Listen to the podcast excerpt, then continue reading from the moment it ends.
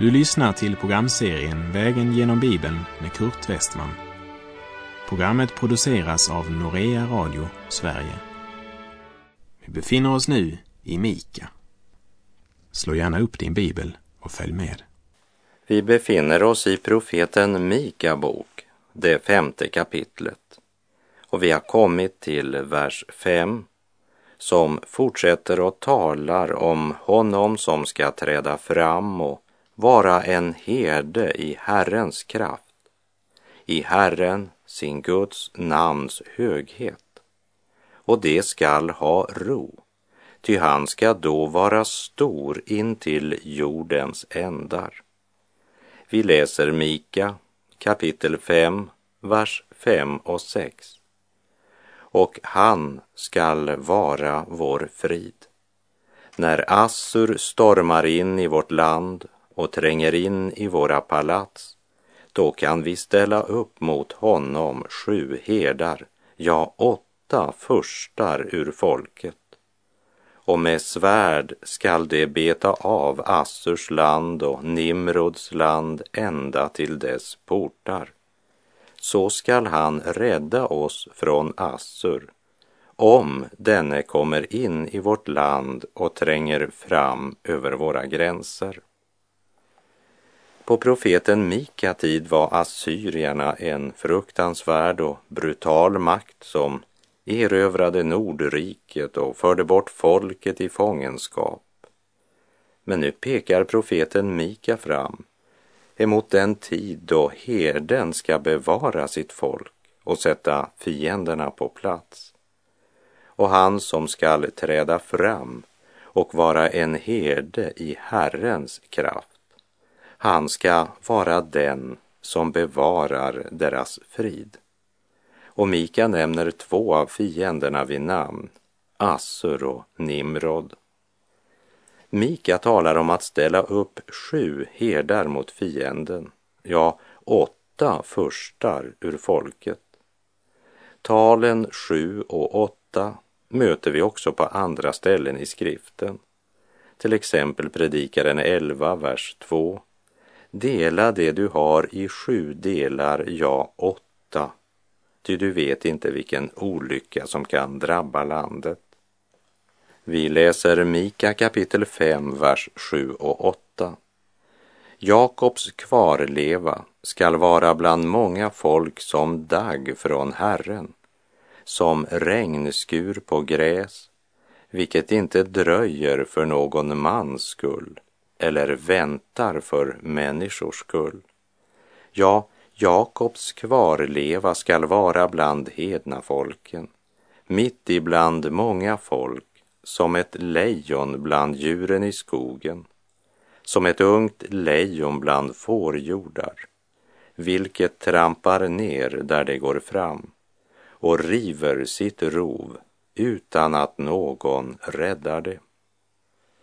Daggen och regnskurarna, det talar om välsignelse över Guds Israel och att det är genom nationen Israel Gud ska välsigna hela världen.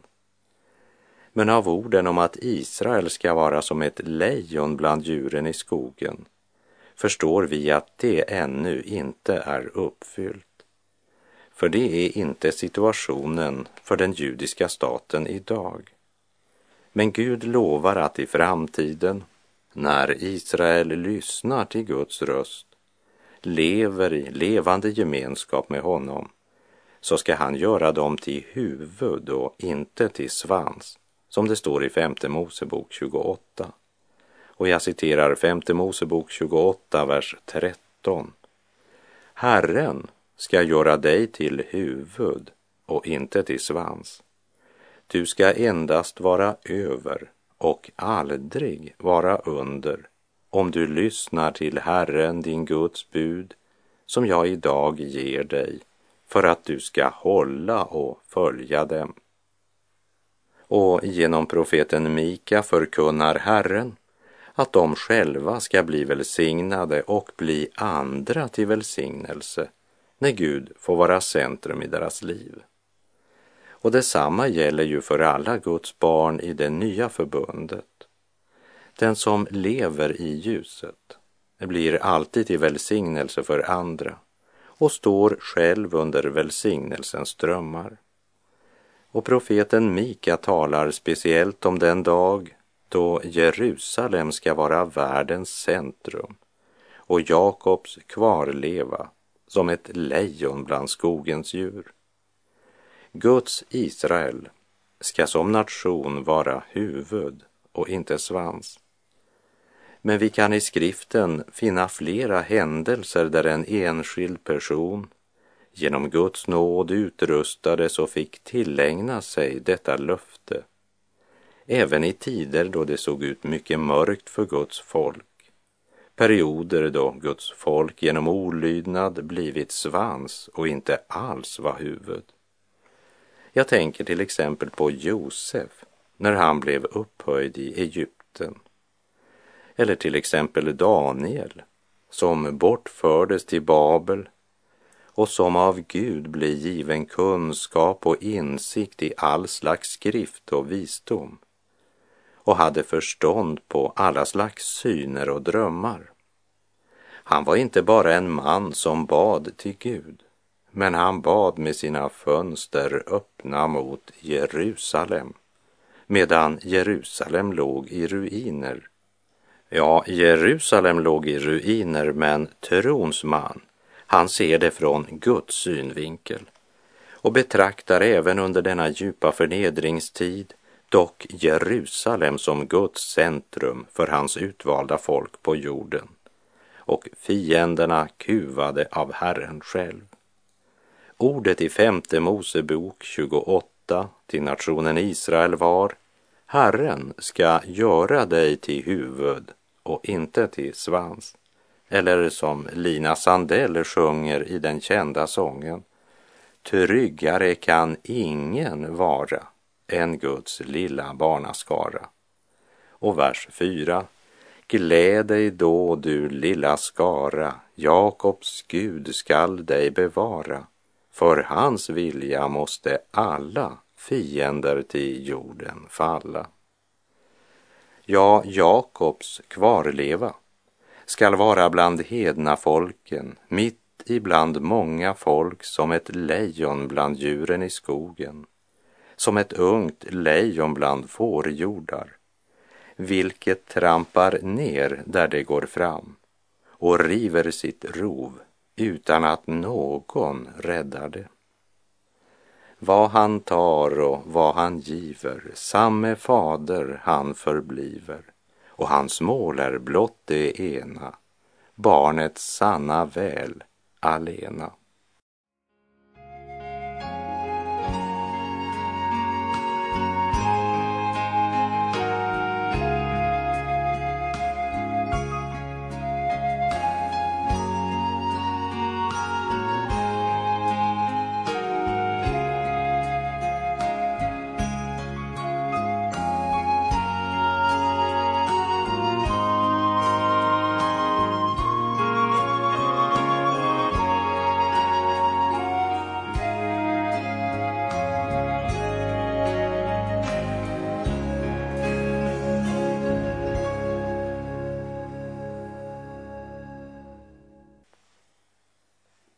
Vi läser Mika 5, vers 9.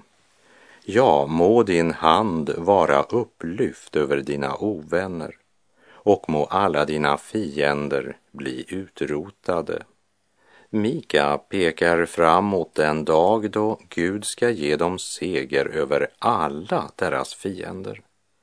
Och av nästa vers ser vi att han pekar fram mot den dagen, eller Herrens dag som det är uttryckt på andra ställen i profetskrifterna.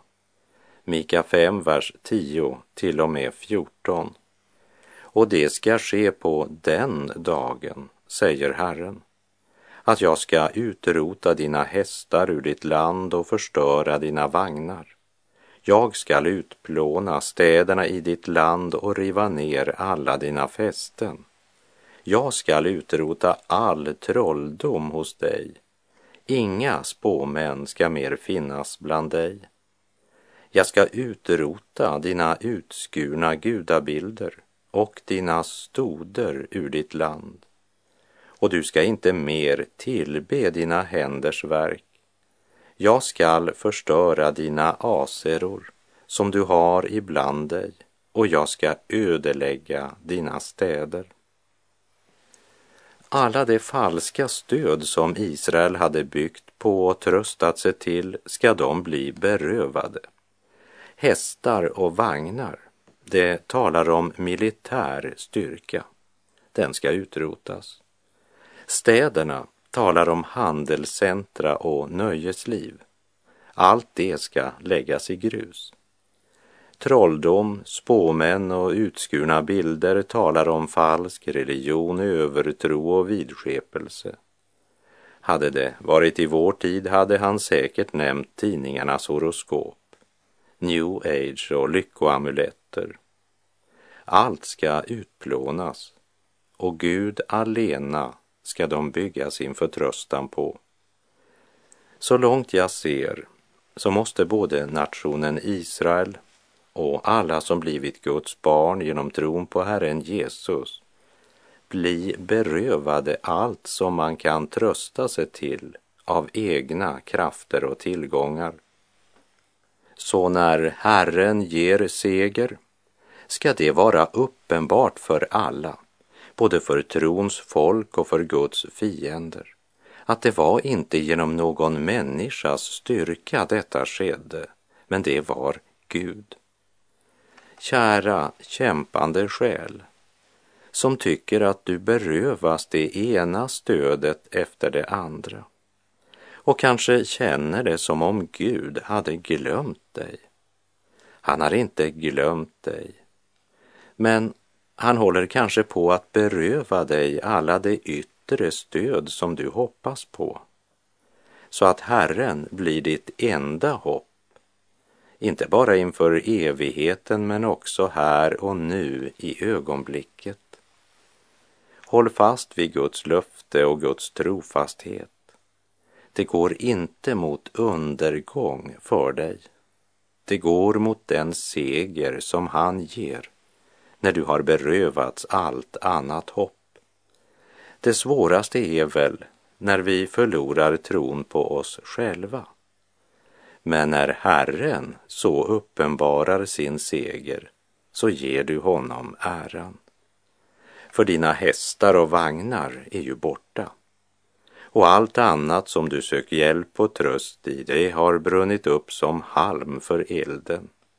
Nu har du ingenting att hoppas på, inte ens din egen omvändelse. Nu har du bara Gud. Och då har du allt. Och då kan Herren göra dig till en livgivande regnskur för gräset, säger profeten Mika. Eller som Jesus uttrycker det i Johannes 7, verserna 38 och 39. Den som tror på mig ur hans innersta ska strömmar av levande vatten flyta fram, som skriften säger. Detta sade han om anden, som de skulle få som trodde på honom. Ty anden hade ännu inte blivit utgjuten eftersom Jesus ännu inte hade blivit förhärligad. Kära kämpande själ, jag vill att du ska veta att Gud tänker hålla sitt löfte till dig. Och Guds fiender som idag ser ut att triumfera, de ska snart möta sin domare och avlägga räkenskap för sina liv. De kan inte undfly Guds dom. Se därför till att du är bland dem som lät dig dömas här i tiden och mottog förlåtelse i kraft av Jesu blod, så att du är med i skaran som går mot en evig seger och en evig härlighet. Vi läser Mika kapitel 5, vers 15. Och i vrede och förtörnelse skall jag utkräva hämnd av hedna folken, dem som inte varit lydiga. De som förföljt och motarbetat Israel och motarbetat Jesu efterföljare ska snart möta Herrens vrede och dömas efter sina gärningar. Och då ska Messias, fridsfursten, bringa sin välsignelse, glädje och frid till den rest av Jakob och den rest av hedningar som tillhör Messias. Och då har judar och alla hedna folk blivit ett i Kristus.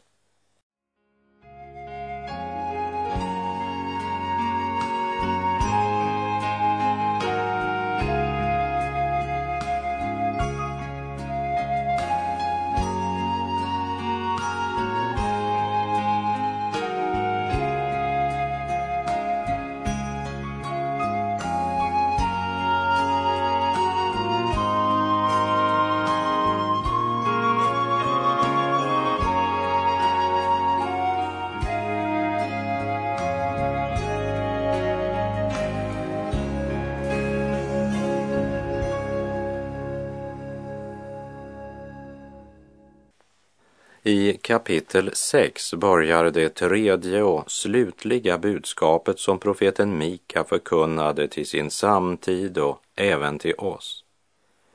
Budskapet gäller alla människor i alla nationer, samtidigt som det på ett speciellt sätt berör Guds egendomsfolk Israel. Mika 6, vers 1. Hör vad Herren säger Stå upp och gå till rätta inför bergen och låt höjderna höra din röst. Profetens budskap gäller inte bara Nordriket utan det gäller alla nationer och folk på vår jord. Hör vad Herren säger. Gud anklagar sitt utvalda folk. Men det är ju inte bara de som ska höra vad Herren anklagar dem för utan det ska bli uppenbart för alla stammar och folk att jorden och allt vad som är på jorden tillhör Herren. Det är som om Gud nu säger till alla hedna nationer, lyssna till mina anklagelser mot Israel och lär av detta, så att inte också du gör samma misstag. I Romarbrevet 15.4 ger aposteln Paulus följande påminnelse. Ty allt som tidigare har skrivits är skrivet till vår undervisning för att vi genom den uthållighet och tröst som skrifterna ger skall bevara vårt hopp. Och det gäller även Guds budskap genom profeten Mika. Hör vad Herren säger. Stå upp och gå till rätta inför bergen och låt höjderna höra din röst. Inför bergen och höjderna. Till och med naturen inkallas som vittne vid denna rättegång. Samtidigt så tror jag att det också här så gäller den tillämpning som vi ser på andra ställen i skriften. Till exempel att ett berg symboliserar ett kungarike och att en höjd representerar ett mindre kungarike. Så här gäller det inte bara naturen, men alla jordens nationer och kungariken. Stora såväl som den minsta nation. Det handlar om ett budskap som gäller alla. Vi läser Mika 6, vers 2. Hör Herrens anklagelser, ni berg lyssna ni jordens fasta grundvalar. Ty Herren anklagar sitt folk. Med Israel vill han gå till rätta. Att ha kunskap om Gud medför ansvar. Men vi har väl helst varit mest upptagna av vad vi kan få av Gud.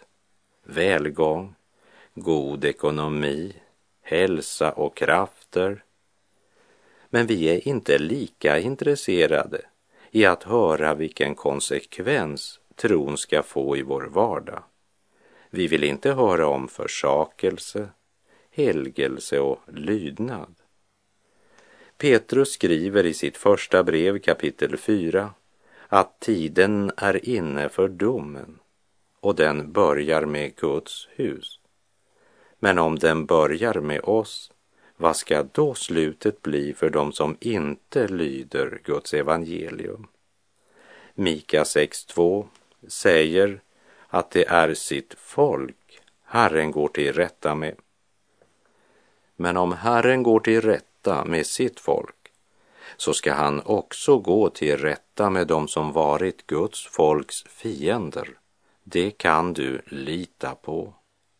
Men nu gäller det rättegången mot nationen Israel. Och nu ska vi lägga märke till hur annorlunda Gud uppträder som åklagare. Vem har väl i någon rättegång hört åklagaren börja med att säga Vad är jag skyldig till? Den allsmäktige Gud ställer alltså denna fråga till den lilla människan som vandrar här nere på syndens och dödens jord. Vad anser du att jag har för skuld? Vad anklagar du mig för? Mika 6, vers 3. Mitt folk, vad ont har jag gjort dig? Vilka bördor har jag tyngt dig med? Lägg fram din anklagelse. Gud ger dem chans att tala om vad som är orsaken till att de avfallit från Gud och vänt sig bort från Herren. Vad är det Gud har gjort? Lägg fram er anklagelse nu. I Gamla testamentets sista bok, profeten Malaki, återfinner vi dessa frågor igen. Efter fångenskapet fick folket återvända till sitt land, men välgången gjorde dem likgiltiga för den Gud som hade förlossat dem.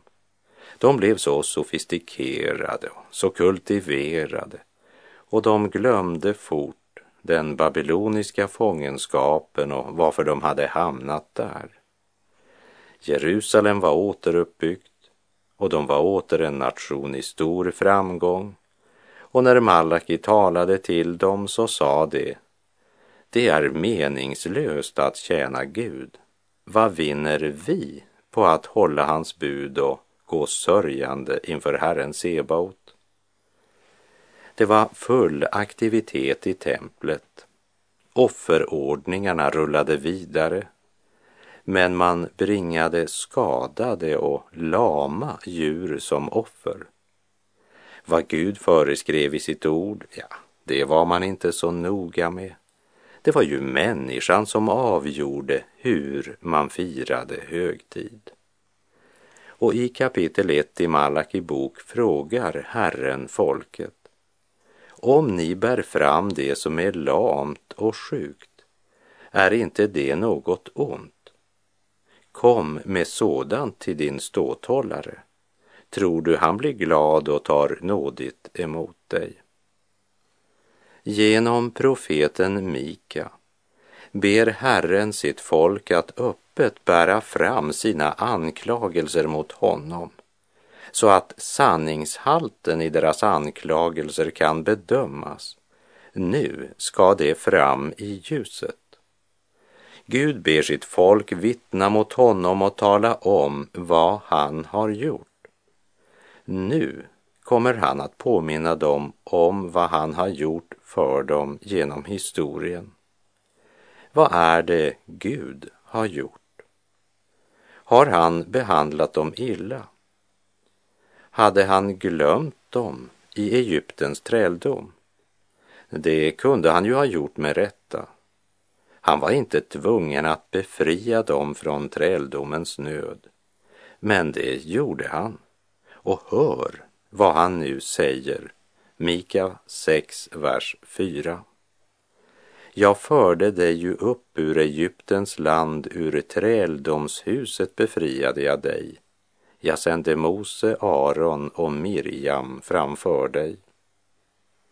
De hade varit slavar och det var deras egna synder som hade fört dem hit till denna fruktansvärda träldom. I sin nöd ropade de då till Herren. den Gud som de tidigare nonchalerat och vänt ryggen. Han dög nu när de hade svårigheter som var större än de klarade av. Då vände de sig till Gud. Och vi minns från vår vandring genom Andra Moseboks andra kapitel att vi i slutet av kapitlet läste följande ord. Men Israels barn suckade och klagade över sitt slaveri och deras rop över slaveriet steg upp till Gud.